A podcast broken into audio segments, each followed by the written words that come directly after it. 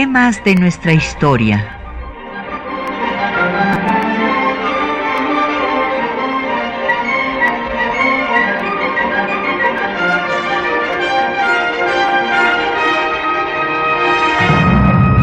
Un espacio que difunde el conocimiento del pasado para comprender nuestro presente.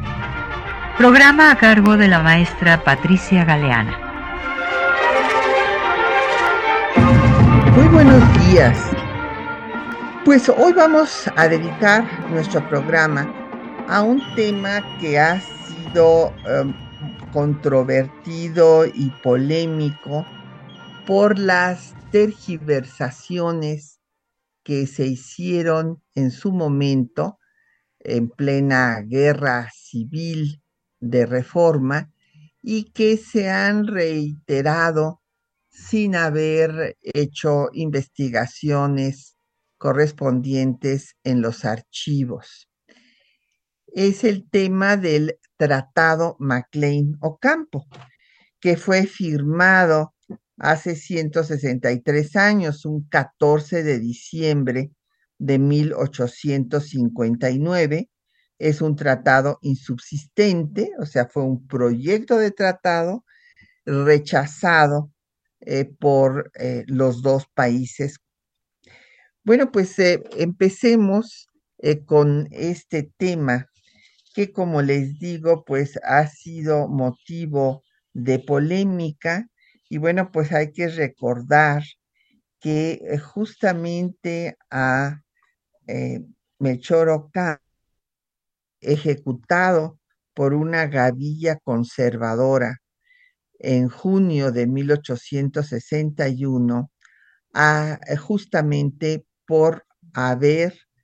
según un folleto que publicaron ellos mismos, haber eh, colaborado, haber redactado parte de las leyes de reforma y haber firmado el tratado MacLean Ocampo.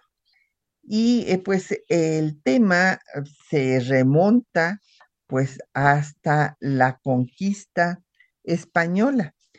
porque hay que tomar en cuenta que desde la llegada de Cortés, y hay que eh, pues reiterar que eh, no llegó Cortés y conquistó inmediatamente al imperio mexica, o sea, se tardó tres años, ¿verdad? Y además de esos tres años en que se tardó para lograr esta conquista, pues se debió también a la mortandad de eh, la viruela y diferentes eh,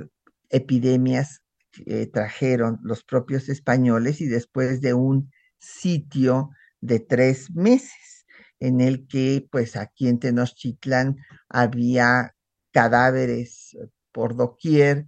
eh, y no había agua porque le cerraron el agua y tampoco alimentos. Bueno, pues a Cortés, Carlos V le encarga que busque una comunicación entre los dos océanos. Y él, pues, es cuando va a las Cibueras, lo que actualmente es Honduras, y pues reporta que no hay ninguna comunicación. Eh, Carlos V, que no le tenía ninguna confianza a Cortés, no le cree y él manda a hacer su propia exploración. Y eh, pues después de esto va a confirmar que en efecto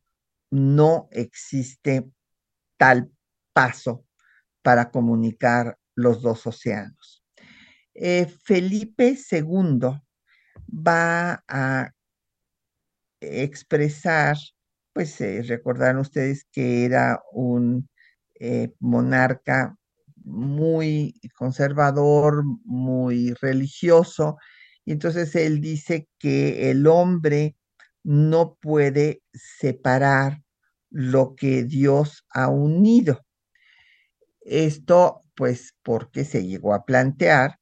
que si no había un paso, pues había que hacerlo, había que hacer un canal. Y entonces Felipe II, a diferencia de Carlos V, no apoyó estos proyectos. Sin embargo, siguieron habiendo ah, pues muchos eh, intentos porque evidentemente era vital para el comercio del mundo en aquella época y lo sigue siendo en la nuestra. Y entonces ya al inicio del siglo XIX, eh, Alejandro de Humboldt se puso a estudiar la geografía de todo el continente americano y encontró nueve puntos por los cuales se podía hacer esta comunicación. Y desde luego se quedó con los tres más viables y después solo con uno, que fue el que recomendó eh, para que ahí se hiciera esta comunicación. Los tres eh, eh, lugares en donde consideró más viable hacer el paso fueron en Panamá, Nicaragua y en Tehuantepec. Desechó Nicaragua y Tehuantepec por las siguientes razones. Dijo que Nicaragua era un eh, lugar erizado de volcanes y por esa razón le parecía pues inviable que se hiciera ahí el paso, aunque eh, pues ya en nuestro siglo eh, se, ha, este, se ha estado explorando la posibilidad de hacer un paso con el apoyo de China. En el caso de Panamá, Humboldt desde el inicio del siglo XIX, eh, fíjense qué maravilla, dijo que era eh, muy complicado hacer esta comunicación en, en este lugar por el gran desnivel que había entre los dos océanos que haría necesario que hubiera un sistema de exclusas y que iba a faltar agua para que estas exclusas funcionaran bien. En efecto, como Humboldt eh, pues vaticinó, se, cuando se hace el canal de Panamá, se eh, hace el sistema de exclusas y eh, recientemente se tuvo que hacer una gran obra hidráulica para traer más agua y que estas esclusas funcionaran. Humboldt, pues desde este estudio, señaló que el mejor lugar era Tehuantepec, porque ahí no había desnivel entre los océanos y además era el punto más septentrional,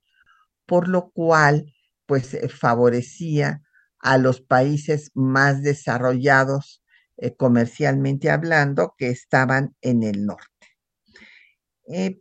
en esta, un poco después, una par de, de décadas después de que esto escribiera Humboldt, el filósofo alemán Goethe, que ya veía pues eh, cómo Estados Unidos se convertiría en una potencia, como lo pronosticaron diversos personajes como el conde de Aranda desde tiempos de Carlos III,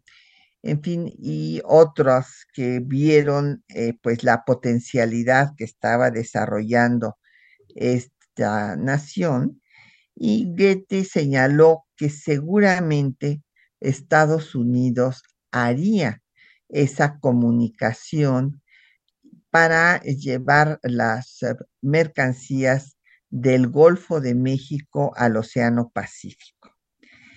Eh, y fue hasta 1842 cuando Antonio López de Santana le dio una concesión a su compadre José de Garay para que hiciera el paso interoceánico. En el decreto correspondiente, Santa Ana señala que esta sola obra causaría la grandeza y la gloria de México. En esta concesión fue una concesión pues eh, muy eh, laxa, ¿verdad? Porque eh, se le daba los terrenos que iban a los lados de la vía que se hiciera, pero se fijó originalmente 18 meses para hacer la exploración y 10 meses para hacer la construcción. Evidentemente, dada la inestabilidad política del país, pues de Garay eh, no pudo cumplir con estos plazos y el presidente Nicolás Bravo, Valentín Canalizo, eh, José María Salas, presidentes efímeros, porque pues acuérdense que eh, pues estos personajes entraban y salían de la presidencia, pero en este periodo ampliaron el plazo. En este escenario llegamos a 1847, en que eh, pues Estados Unidos ha invadido México en esta guerra de conquista territorial y su representante Nicolás Trist presenta un proyecto de tratado antes de tomar la ciudad de México, en donde se pide pues eh, eh, que se, de, se ceda desde luego California, Nuevo México, con una indemnización de 15 millones y que se darán 15 millones más si se incluye Tehuantepec, el paso por Tehuantepec. Eh, la oferta fue rechazada, como sabemos, y se tomó pues eh, la Ciudad de México y después se va a negociar el Tratado de Paz, conocido como el Tratado de Guadalupe Hidalgo. Pero en este momento resulta que de Garay, al no conseguir recursos para hacer la obra, la vendió a Macintosh, eh, este, el inglés que estaba en el consulado eh, representando a la corona española, eh, perdón, a la corona británica, y pues los ingleses no le autorizaron a Macintosh que había tenido la concesión que, se le había dado de Garay, que se la vendiera a Nicolás Trist. gracias a esta situación, de que en ese momento la corona británica no le autorizó a Macintosh a, traspasar la concesión a Trist, pues eh, el eh, paso por Tehuantepec no quedó incluido en el Tratado Guadalupe Hidalgo de 1848. Vamos a hacer una pausa para escuchar música y en primer lugar, pues vamos a eh, pues tener la eh, melodía compuesta por Pepe Guizar, eh, que lleva, pues que se dedica a justo a Tehuantepec, interpretado por Tegua en el disco Añoranzas Mexicanas. Escuchemos.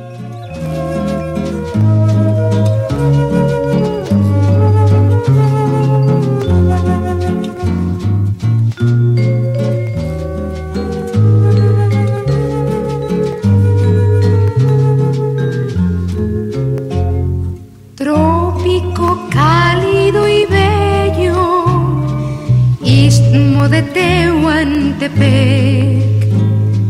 Música de una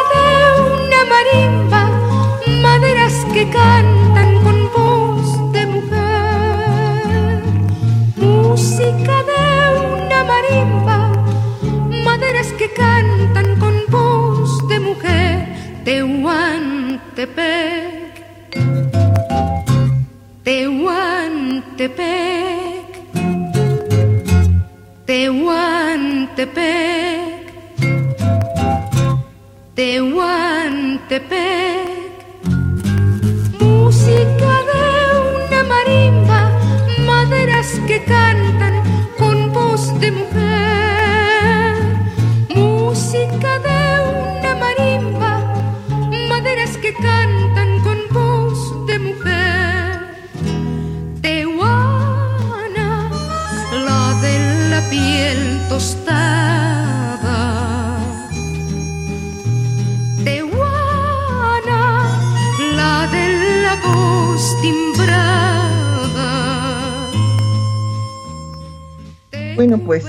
ahí están ustedes escuchando esta bella composición, pues en homenaje al, al de Tehuantepec. Y eh, pues eh, regresamos para continuar con el tema, cómo se llegó a firmar el proyecto del Tratado Macleino Campo. Nos han llegado varias llamadas, nuestros radioescuchas, eh, pues doña Josefina Cruz y don Agustín Alcaraz nos mandan saludos, eh, muchas gracias. Eh, don Jorge Morán nos pregunta que por qué razón siempre se ha utilizado el Tratado Macleino Campo en contra del gobierno de Juárez. Pues justo eh, don Jorge, ese el, el tema que yo mencionaba en un principio, esta pues idea de que Juárez había entregado, porque así se llegó a decir, el país a Estados Unidos con la firma de este proyecto de tratado, pues la van a urdir lo, el grupo conservador en la guerra civil. Hay que recordar que el país se escindió, hubo un gobierno paralelo al constitucional, el gobierno constitucional de Juárez después del golpe de Estado que dio Comonfort. Comonfort, Ignacio Comonfort, hay que recordar que había eh, primero eh, colaborado con Juan Álvarez para la revolución de Ayutla y al triunfo de la revolución de Ayutla que saca a Santana del poder, va a eh, pues incorporarse al gobierno de Juan Álvarez. Ahí va a tener grandes diferencias con Melchor Ocampo, porque era un moderado que quería que eh, se incorporara al gobierno a representantes del ejército y de la iglesia, y Ocampo renunció, pues es cuando escribe mis 15 días de ministro, porque eh, dijo que no se había hecho la revolución de Ayutla para después darle el poder a los enemigos. Entonces era un hombre eh, moderado que, eh, pues, frente al liberalismo de la Constitución de 57, flaqueó y quiso dar un golpe de Estado desconociendo a la Constitución elaborada por todos los grupos políticos del país. Fue un congreso brillante que trabajó por durante un año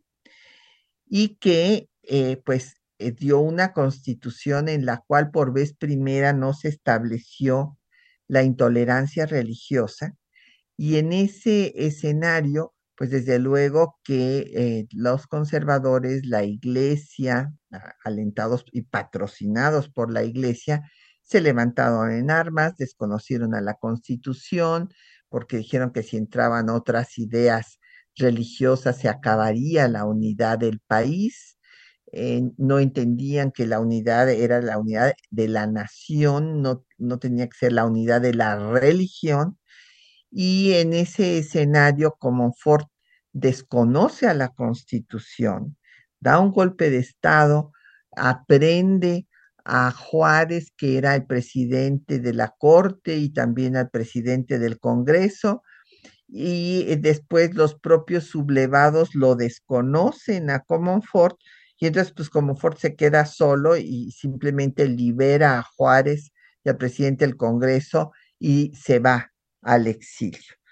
En ese escenario, pues eh, el gobierno constitucional se va a Veracruz porque los conservadores se adueñan de la capital de la Ciudad de México y establecen aquí otro gobierno al que llaman el Supremo Gobierno. Y entonces ellos van a negociar con Napoleón III la intervención de Francia para establecer una monarquía en México. Entonces, para ellos era muy importante señalar que ellos estaban entregando al país, a Francia, a los franceses, eh, porque según ellos, primeramente Juárez había entregado al país a Estados Unidos. Ese es el origen de esta, eh, pues, eh, tergiversación de los hechos que se dio por razones políticas en medio de una guerra civil. Viviana Cruz eh, eh, nos dice que siempre se ha eh, creído que este, con el Tratado MacLean Ocampo se vendió territorio y que pues ella tiene entendido que no es así. tiene toda la razón, no es así, Viviana, no se vendió nada de territorio, pero es la tesis que le acabo de mencionar a don Jorge, el hecho de que como los conservadores sí pactaron la intervención de un ejército extranjero y entregar la soberanía nacional al eh, emperador de Francia, Napoleón III, para que éste designara, como dice textualmente, el acta de notables conservadores, un grupo de élite conservadora, que dice a ver a quien Napoleón III designe. Entonces, como ellos sí hicieron esto, bueno, pues entonces tenían que justificarse diciendo que eh, pues los liberales lo habían hecho también con Estados Unidos y como veremos no es así. Eh, había yo mencionado que gracias a que la concesión estaba en manos de los ingleses, no quedó incluido Tehuantepec el paso por Tehuantepec en el Tratado de Paz Guadalupe Hidalgo con Estados Unidos, que cuando le arrebata a México más de la mitad de su territorio. Eh, posteriormente, en 49, pues ya eh, los ingleses desisten de hacer este paso y entonces eh, quien adquiere la concesión es Peter Amadeus Hargus es un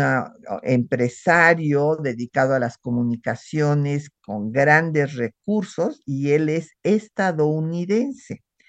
Entonces, Hargus, desde luego, quiere que el gobierno de Estados Unidos eh, presione a México para que México eh, le eh, otorgue los mismos derechos que tenía pues la concesión dada por Santa Ana a de Garay, que como les dije, pues tenía la, incluía pues los terrenos adyacentes al paso que se hiciera. Eh, sin embargo, el gobierno de México en ese momento, eh, pues dice que ya el, eh, la concesión de Garay ha caducado y que por lo tanto no va a conservarse, pues ya ha desaparecido semejante concesión y no va a darle a Hargus eh, pues eh, eh, ningunos derechos como los que se habían dado a De Garay. En este escenario tan tenso, tan complicado, en 1850, Estados Unidos logra firmar un tratado con Inglaterra, el tratado Clayton-Bulwer, por el cual eh, se comprometen los dos países aliados, en este, como ustedes recordarán, eh, el pragmatismo inglés pues fue muy diferente a la actitud de los españoles eh, y los ingleses pues después de una guerra que tuvieron con Estados Unidos pues van a eh, establecer alianzas que subsisten hasta la fecha.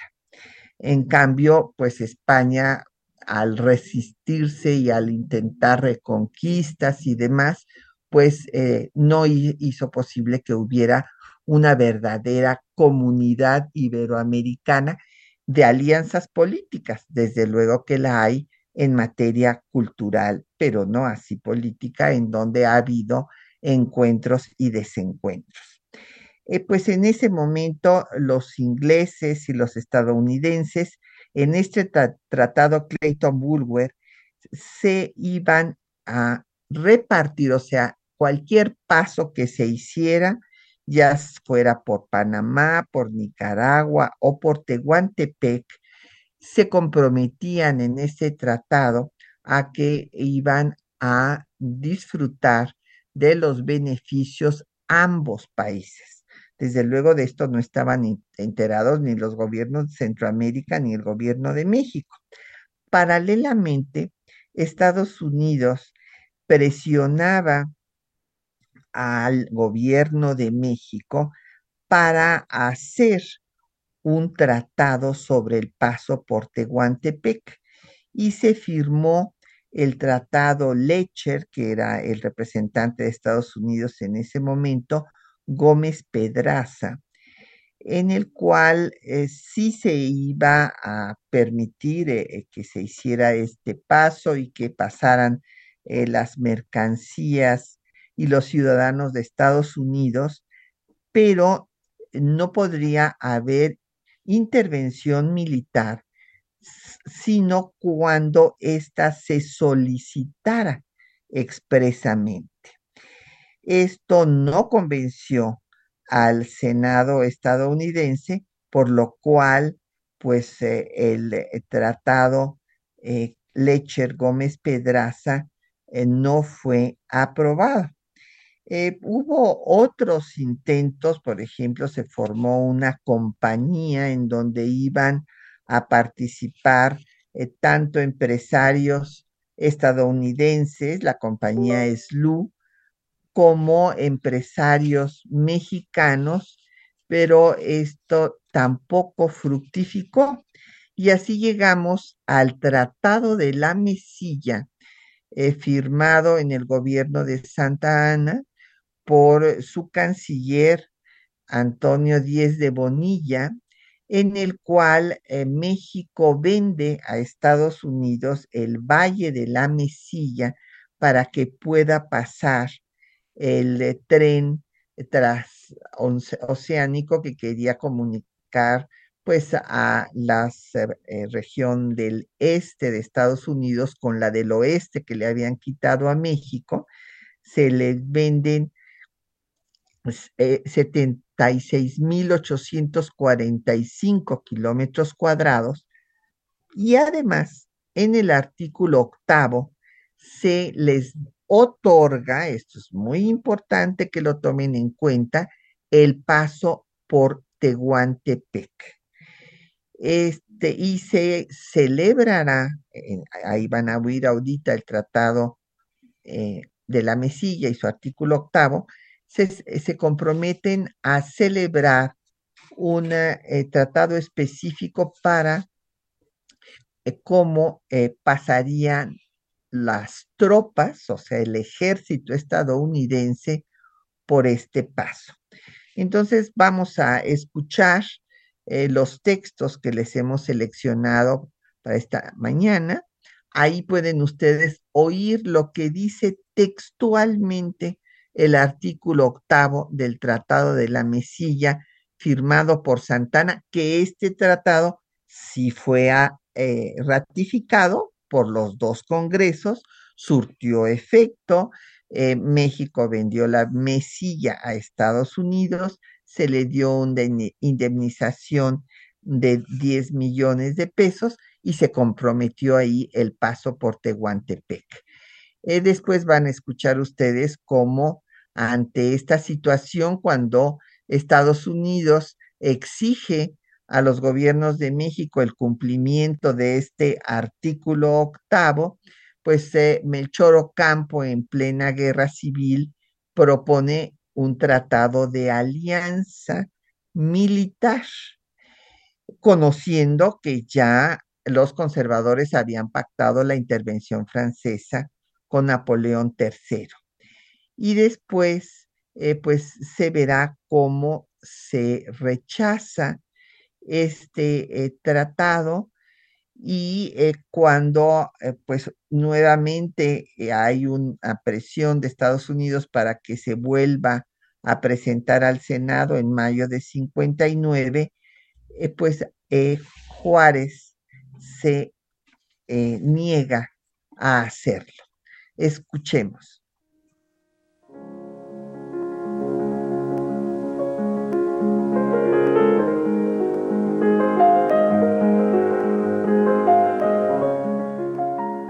Estados Unidos tuvo interés en hacer una comunicación interoceánica desde finales del siglo XVIII. En el Tratado de la Mesilla, firmado por el gobierno de Antonio López de Santa Ana en 1853, México se comprometió, en el artículo octavo, a hacer un tratado específico para el paso por Tehuantepec. Artículo octavo. Habiendo autorizado la pronta construcción de un camino en el istmo de Tehuantepec, para asegurar de una manera estable los beneficios de dicha vía de comunicación a las personas y mercancías de los ciudadanos de México y de Estados Unidos, se estipula que ninguno de los dos gobiernos pondrá obstáculo alguno al tránsito de personas y mercancías de ambas naciones. Los dos gobiernos celebrarán un arreglo para el pronto tránsito de tropas y municiones de Estados Unidos que este gobierno tenga ocasión de enviar de una parte de su territorio a otra, situadas en lados opuestos del continente. En la Guerra Civil de Reforma, Estados Unidos condicionó el reconocimiento del gobierno mexicano al cumplimiento del artículo octavo pendiente en el Tratado de la Mesilla. Además, querían comprar territorio, en particular la península de Baja California. En marzo de 1859, los conservadores monarquistas pactaron la intervención con Napoleón III para establecer un segundo imperio en México. Teniendo conocimiento de ello, el gobierno constitucional encabezado por Benito Juárez, Melchor Ocampo, ministro de Relaciones Exteriores, propuso a Estados Unidos una alianza militar. Esta fue rechazada por el representante estadounidense Robert McLean.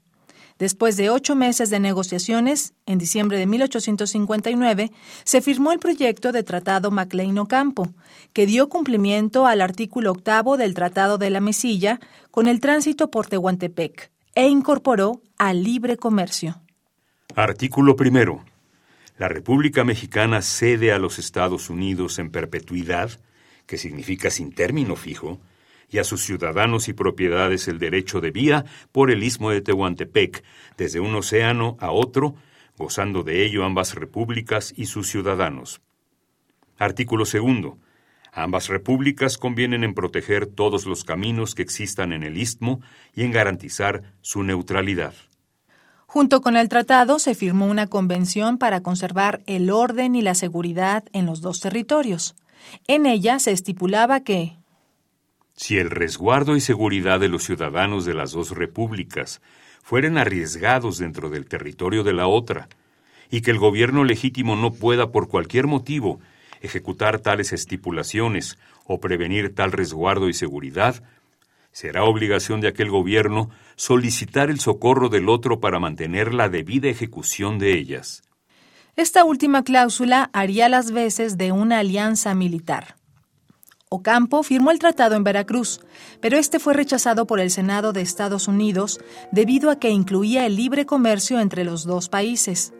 Cuando en mayo de 1860 el gobierno norteamericano planteó a Juárez volver a presentarlo al Senado, el presidente decidió no ratificarlo. Consideró que ya estaba ganándose la guerra y podrían salir adelante sin él. El Tratado Maclean-Ocampo nunca fue ratificado por ninguno de los dos países. Es un tratado insubsistente. Sin embargo, desde entonces y hasta nuestro presente, ha sido utilizado para denostar a Juárez y a Ocampo, afirmando que entregaron el país a Estados Unidos. Argumento urdido por los conservadores para justificar su entrega del país a Napoleón III.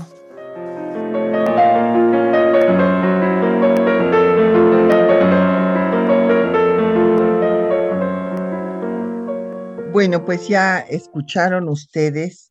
eh, los textos eh, y entre ellos, pues los artículos más eh,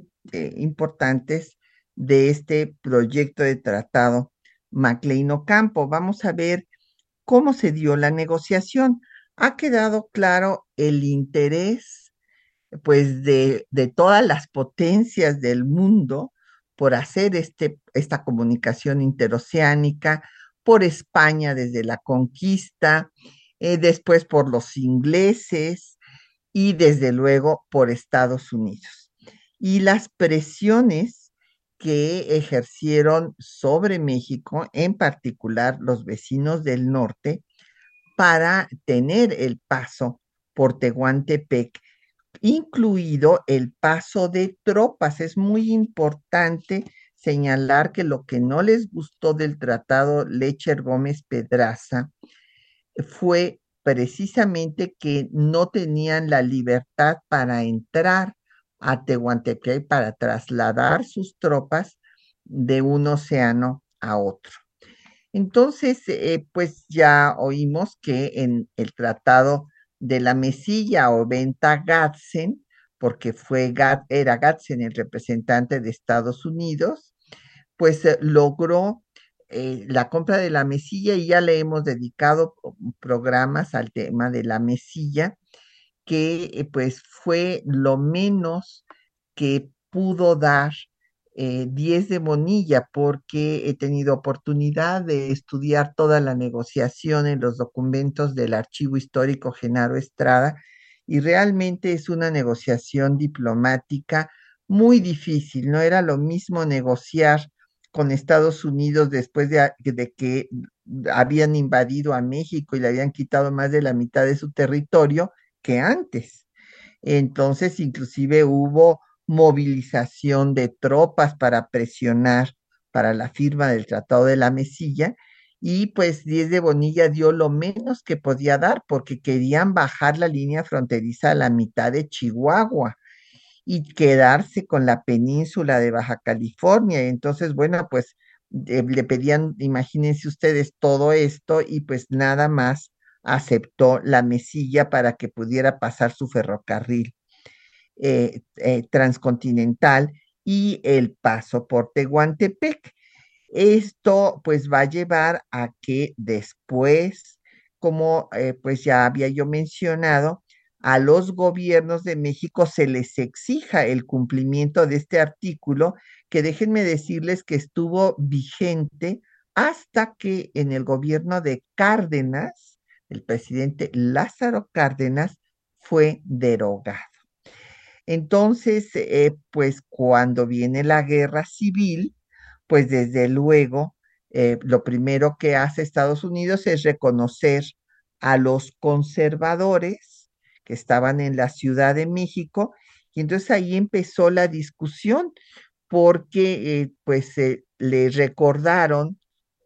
concretamente Ocampo y Mata, que era el representante en Estados Unidos, le recordaron a los representantes de Estados Unidos que en el triunfo de la revolución de Ayutla,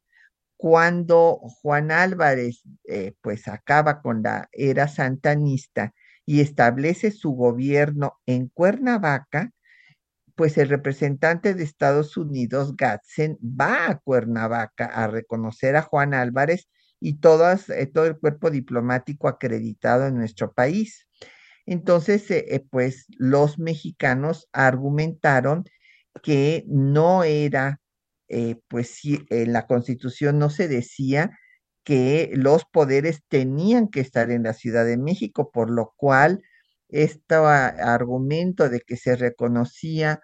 al, al grupo político que estaba adueñado de la capital, pues que no estaba en ninguna constitución y que además era una práctica que ellos mismos no habían tenido cuando reconocieron a Álvarez en Cuernavaca y no en la Ciudad de México. Eh, por otra parte, la diplomacia estadounidense logró sacar a Tehuantepec del tratado Clayton-Bulwer con los ingleses y entonces eh, ya eh, pues quedaba, digamos, en su zona de influencia. Eh, por lo tanto, eh, pues cuando llega el presidente Buchanan en 57, eh, que se está, pues es cuando se promulga la constitución y cuando viene el golpe de Estado y la guerra civil, bueno, pues Buchanan ve el momento de tener nuevamente más territorios porque no habían quedado satisfechos con el Tratado de Guadalupe Hidalgo y vuelven a insistir sobre tener eh, parte de Sonora, Chihuahua, la península de Baja California y desde luego esto era una condición sine qua non que se reconoce, que se, no que no que se reconociera, sino que se diera cumplimiento al artículo octavo del Tratado de la Mesilla, pues que ya había surtido efecto, ¿verdad? Y en ese eh, escenario, pues el gobierno de Juárez en Veracruz, pues va a tener una negociación muy difícil,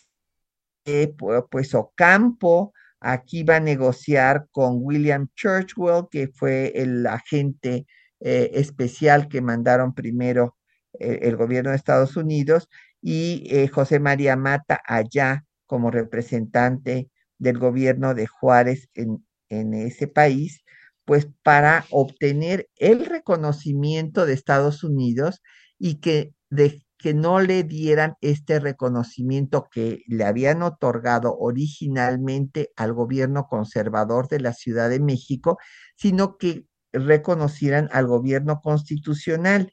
Y aquí omití eh, pues responder las preguntas de nuestros radioescuchas. Eh, pues eh, Citlali nos dice que pues se eh, difundió que Ocampo era un traidor, no, bueno, todo lo contrario, Citlali, coincido con usted, pues es un patriota. Hay que recordar que Melchor Ocampo, cuando la invasión de Estados Unidos, eh, la guerra de conquista territorial, era el gobernador de Michoacán y él se trasladó a Querétaro cuando Santana ya se había ido del país y, ahí estaba de la Peña eh, con el gobierno eh, pues de México y allá eh, Ocampo les propuso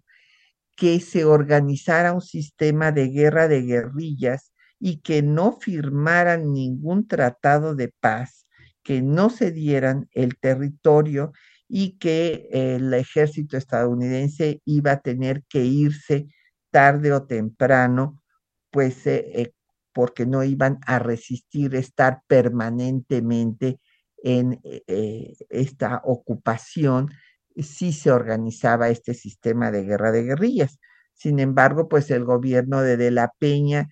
pues lo consideró muy difícil, no había cohesión de la nación, hubo estados que no apoyaron ni con un peso ni con un hombre a la defensa del territorio nacional. Es más, Yucatán en ese momento estaba planeando unirse a Estados Unidos, entonces les dio miedo que pues, desapareciera México y firmaron el tratado. Y Ocampo renunció a la gubernatura de Michoacán porque tampoco en Michoacán lo apoyaron y después aquí hizo una negociación diplomática ejemplar,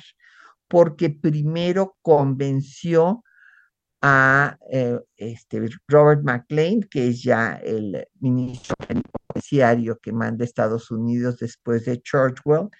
que el gobierno mexicano no iba a vender ni un centímetro del territorio nacional porque justamente habían derrocado a Santana, por haber vendido la mesilla y que este, el gobierno constitucional era el gobierno de Juárez. Esto nos lo preguntaba eh, don Efren Martínez, que por qué el gobierno constitucional. Pues don Efren, porque la constitución de 1857, promulgada con toda la legalidad y legitimidad, pues había, eh, se había elegido en este con esta constitución a Comonfort y Comonfort dio un golpe de Estado y la constitución establecía que si faltaba el jefe del Ejecutivo, como faltó porque después del golpe de Estado se fue al exilio, pues quien ocupaba el gobierno, el Ejecutivo, sería el presidente de la Suprema Corte de Justicia de la Nación y ese era Benito Juárez. Entonces, eh, pues Ocampo y Juárez defendieron pues eh, la soberanía nacional, como pues seguiremos viendo eh, pues en este análisis del proyecto del Tratado Maclean Ocampo. Pero vamos a hacer una pausa para escuchar la sandunga, este que es pues como el himno de Oaxaca, es una composición de 1853, eh, pues el año en el que estaba eh, Santa Ana firmando el Tratado de la Mesilla. Tiene diversos versos que se han interpretado pues en zapoteca, en náhuatl y desde luego también en español y está interpretada por la banda filarmónica eh, de la cultura mije. Escuchemos.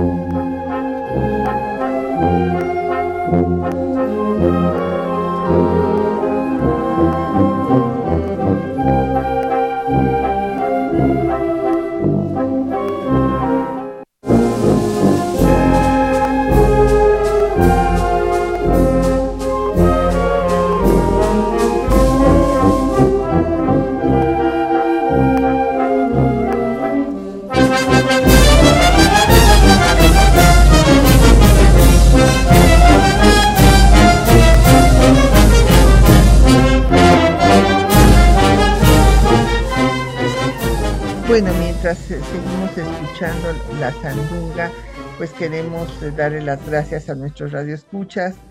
Eh, don Efren Martínez dice que si el dinero servía de algo, en ese momento no estaban ofreciendo ningún dinero Estados Unidos para, para el Tratado MacLean Campo. Lo que estaba sucediendo, don Efren, era que el país, nuestro país, México, estaba en guerra civil y había dos gobiernos el gobierno de los conservadores en la Ciudad de México y el gobierno constitucional en Veracruz, encabezado por Juárez. Y entonces Estados Unidos primero había reconocido al gobierno de la Ciudad de México como gobierno de facto, porque decían que estaba en la Ciudad de México, y entonces Ocampo les demostró, les dijo, a ver, cuando Juan Álvarez ganó, estaba en Cuernavaca y lo reconocieron. Entonces están haciendo un error garrafal de reconocer a los conservadores que además son aliados de Europa eh, y no eh, eh, de Estados Unidos. Y nosotros somos el gobierno constitucional, estamos en Veracruz y nos tienen que reconocer a nosotros. Entonces lo primero que se estaba discutiendo fue el reconocimiento del gobierno, no había un dinero de por medio. Y después de esto, Estados Unidos dijo, bueno, si tú eres el gobierno constitucional, entonces tienes la obligación de cumplir el tratado de la mesilla que falta, eh, lo que dice el artículo octavo, no se ha concretado el eh, tratado específico de paso de tropas. Y ahí es donde Ocampo hábilmente como ya se sabía porque se tenía la correspondencia interceptada por Santos Degollado de Gutiérrez de Estrada, representante de los monarquistas clericales eh, conservadores que habían eh, pues pensado en que se necesitaba una intervención de un ejército extranjero para establecer un segundo imperio y Santos de Gollado intervino una carta de Gutiérrez de Estrada diciéndole Esta carta la intervienen en marzo de 1859. Este es otro dato que ninguno de los eh, trabajos de historia previos habían dicho. Y es un dato fundamental porque el gobierno juarista tiene conocimiento del pacto para la intervención de la amenaza que vienen los franceses, que en ese momento era el ejército más poderoso. Entonces, ¿qué es lo que se le ocurre a Ocampo? Pues vamos a hacer un tratado de alianza, porque eso es lo que también nos preguntaba don Rodolfo Chávez, que por qué un tratado de alianza militar con Estados Unidos, pues porque iba a venir el ejército más importante del mundo a imponer un imperio. Y entonces, si hubiera, se necesitaba, en primer lugar, el reconocimiento, que Estados Unidos reconociera que el gobierno constitucional de México, aunque estuviera en Veracruz, era el gobierno del país y no los conservadores de la Ciudad de México. Y después, si se necesitaba esta alianza militar para poderse enfrentar a un ejército tan poderoso como era el francés. Entonces, eh, pues lo que hizo Campo fue hacer esta propuesta de alianza militar que Estados Unidos rechazó, no la aceptaron, eh, y entonces, eh, pues, el tratado que firma Ocampo, o que conocemos como el Tratado MacLean Ocampo, para ser presentado primero lo tenía que aceptar el Senado de Estados Unidos y después también tenía que ser ratificado por el Congreso de México, que, que, eh, todo esto pues obviamente no se va a dar porque el Senado de Estados Unidos lo va a rechazar. ¿Y por qué lo rechaza? No lo rechaza como han escrito algunos colegas que por, los, por, por la esclavitud, la esclavitud no tenía nada que ver en el, eh, tránsito eh, entre los dos océanos, tampoco lo rechaza que porque las diferencias norte-sur, falso totalmente, ahí lo pueden ustedes constatar en donde están todos los documentos de los argumentos de los senadores estadounidenses que lo rechazan porque Ocampo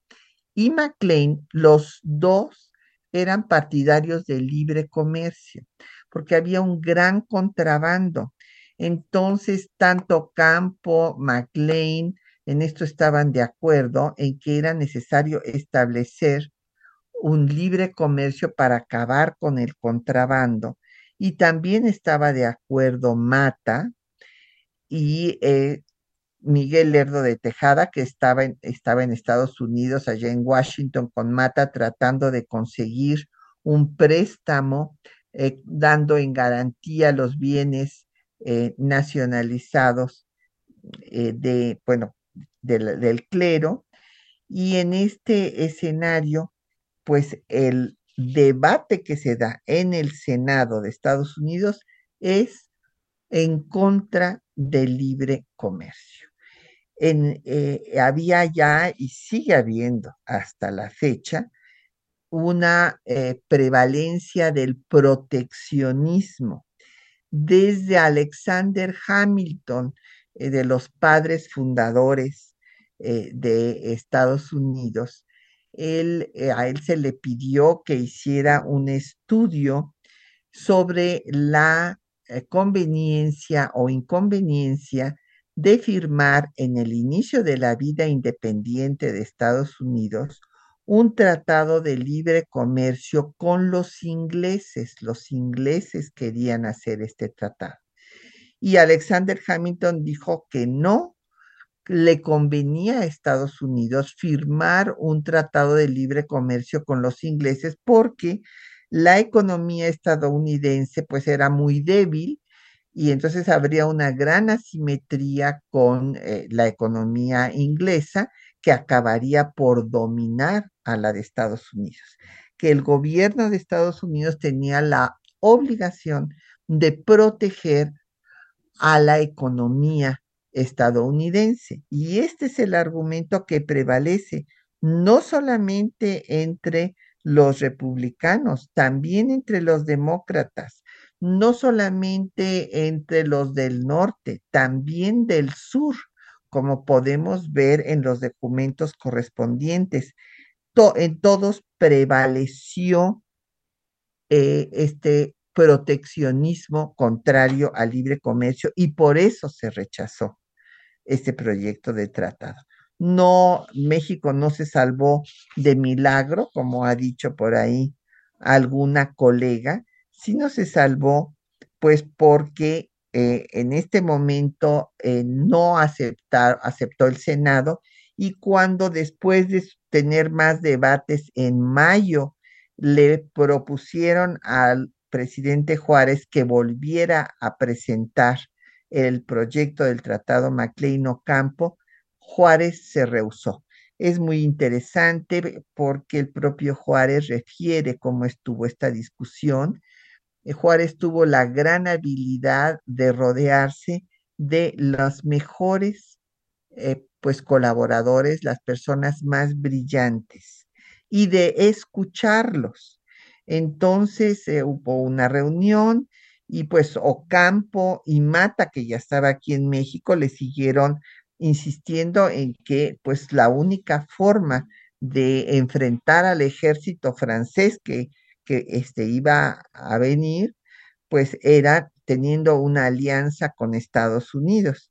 Pero Juan Antonio de la Fuente eh, se opuso a que se volviera a presentar el tratado. Juárez le dijo que lo iba a pensar y finalmente no lo volvió a presentar.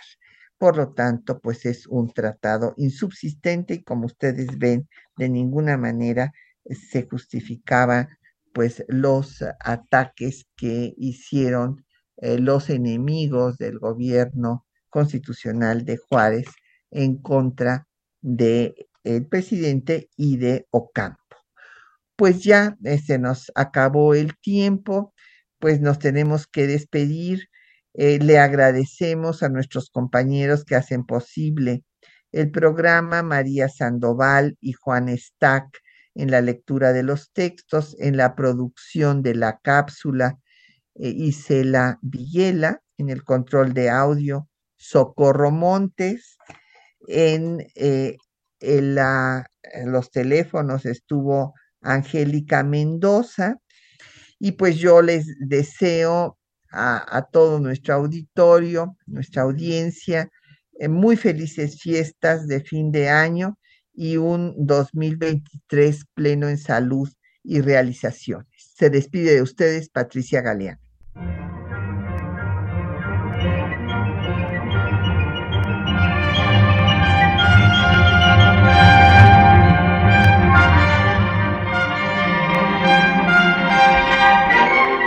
temas de nuestra historia.